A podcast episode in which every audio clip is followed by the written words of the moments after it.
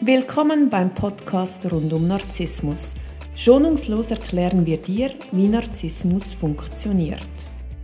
Wir, Martina Müller und Chris Övre vom Verein für Opfer von Narzissten, geben dir wöchentlich einen Einblick zu diesem Thema.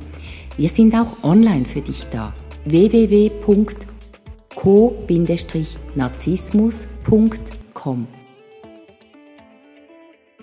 Neue Woche, neuer Podcast. Hallo Chris. Hallo Martina. Ich freue mich sehr, mit dir heute über das Thema zu, äh, zu sprechen und zwar die totale soziale Isolation. Wie schafft ein Narzisst, dass ich mich von meiner besten Freundin, von meiner Familie, von meinem Umfeld, das mich eigentlich stärken sollte, abwende? Ja, du sagst es, äh, das sollte einen stärken. Das ist dem Narzissten natürlich ein Dorn im Auge. Er mag das gar nicht, weil seine Aufgabe ist es ja, äh, das Opfer zu destabilisieren. Und jedes Mal, wenn das Opfer dann mit jemandem zusammenkommt, der dieser Person zugewandt ist, seien das Freunde oder Familie, dann kommt die Person wieder aufgebaut nach Hause und er fängt wieder von vorne an. Also ist ihm das ein Graus und er wird alles dafür tun, äh, um das Opfer sozial zu isolieren. Wie soll ich mir das vorstellen? Wie macht er das? Dass ich mich von meiner besten Freundin, Freundin die ich unter Umständen schon seit 30 Jahren kenne, abwende. Wie schafft das ein Narzisst? Erzähl mal. Ja, da ist er natürlich besonders geschickt. Ähm, Gerade am Anfang in der Phase vom Lovebombing, wo man ja hin und weg ist, da geht man auch davon aus, dass alle anderen auch ein großer Fan sind von dieser Person. Man erzählt der besten Freundin, die merkt vielleicht schon, dass da etwas nicht gut ist. Und dann wird der Narzisst zum Beispiel sagen, du, die hat mit mir geflirtet bist du sicher, dass das deine beste Freundin ist? Und jetzt hat man einen Clinch, einen Konflikt, weil, ja natürlich, also es kann ja gut sein, dass sie auch mit ihm flirtet, weil er ist ja so ein toller Mann. Also das ist so dermaßen glaubwürdig, dass man ihm das abnimmt. Und dann sagt man der Freundin, du, hast du mit ihm geflirtet? Und dann sagt sie, nein, das würde ich nie machen. Also die ist dann entsetzt. Und weil sie so entsetzt ist, dann sagt man, ah, die hat jetzt aber auffällig reagiert. Also man ist schon da, dermaßen verunsichert, dass er das glaubhaft machen kann, dass die wirklich geflirtet hat, obwohl das vielleicht überhaupt nicht stimmt. Okay, Freunde kann ich noch irgendwie verstehen, dass man da vielleicht so integriert wird, dass man wirklich dann den Kontakt abbricht. Mhm. Aber bei der Familie, wie schafft denn der Narzisst das mit der Familie? Was sind so die klassischen Sätze, die ein Narzisst bringt, damit man sich von der Familie trennt? Also eine Familie, die sagen wir symbiotisch ist und wo man sich gegenseitig unterstützt, das ist natürlich noch viel schlimmer für den Narzissten. Also wird er zum Beispiel sagen, ähm, die reden dir überall rein. Kannst du das eigentlich nicht selber entscheiden? Bist du jetzt schon erwachsen oder bist du immer noch das Kind in der Familie? Oder äh, sie projizieren ihre eigenen Probleme auf dich. Sie sagen dir, du hast keine glückliche Beziehung, weil sie keine glückliche Beziehung haben. Also ganz absurde Sachen, aber die machen irgendwo Sinn. Und dann geht man ein bisschen auf Distanz. Und, äh, oder er sagt zum Beispiel, die mögen mich nicht, obwohl ich dir so gut tue oder so gut bin für dich. Und dann fragt man in der Familie, warum mögt ihr ihn nicht? Und sagt sie, ja, da ist irgendetwas dann sagt man, der gehört zu mir. Also entweder ihr respektiert das oder dann komme ich auch nicht mehr, weil man möchte ja dann schon, dass die Familie äh, die Liebe unterstützt. Man ist ja da so verliebt. Aber ähm, sie, äh, sie schaffen es, so einen Keil zwischen die Familie und einen selber zu bringen. Wie, wie schütze ich mich davor? Ganz ehrlich, wie schütze ich mich dafür? Gibt es irgendetwas, was ich machen kann, damit das nicht passiert? Mhm. Also seien jetzt das Freunde oder Familie, äh, man muss sich bewusst sein, das ist die äh, Umgebung, die man hat, die soziale Umgebung, die waren schon immer da, wenn es Schwierigkeiten gibt, dass man denen einfach den Kredit gibt. Man anerkennt, dass die vielleicht gegen diesen Mann sind oder gegen diese Frau und das dürfen sie auch, ob einem das gefällt oder nicht.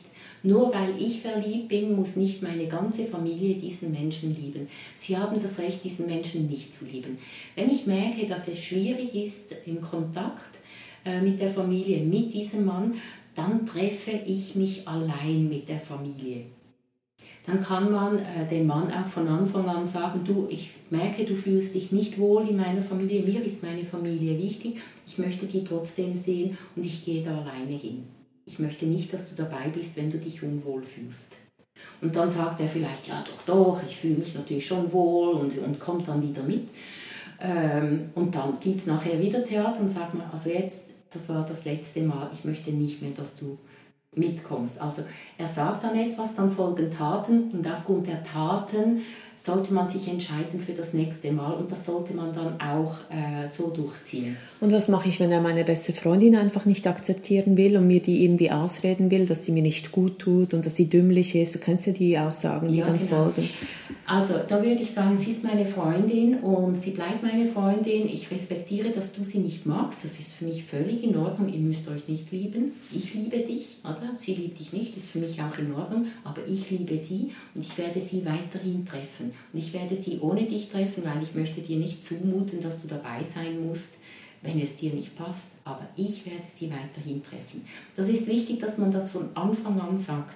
Mhm. Und äh, wenn er einem das verbietet, dieses Recht hat er nicht, da kann man sich wieder überlegen, möchte man mit so jemandem zusammenkommen, weil wenn es am Anfang schon so ist, kann man sich vorstellen, wo das enden wird. Also wenn er das Ultimatum macht, entweder deine Familie oder ich, dann sagst du Dankeschön. Genau.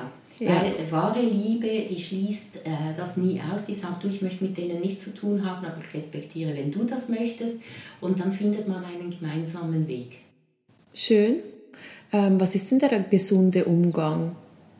Der gesunde Umgang bedeutet, man ist abgegrenzt, man spricht auch Sachen an, man schaut, wo sind die eigenen Bedürfnisse und man gibt diesen Bedürfnissen auch Raum.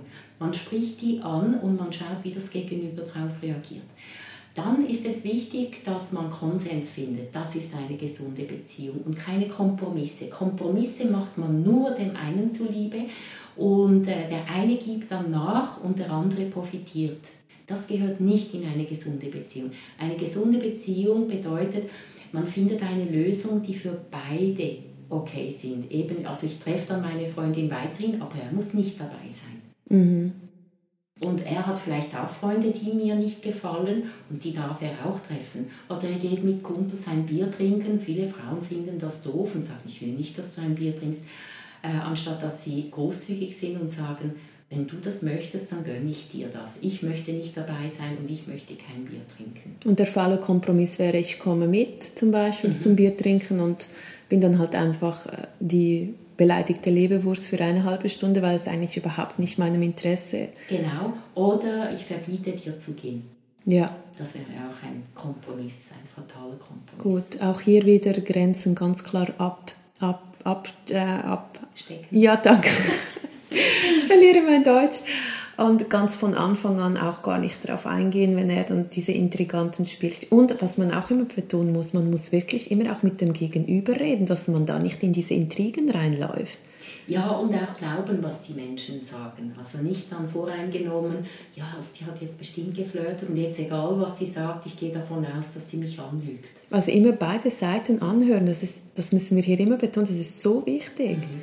Weil alles andere ist Manipulation. Ja, genau. Danke vielmals, Chris. Sehr gerne. Ich wünsche dir eine schöne Woche. Ihr auch. Danke.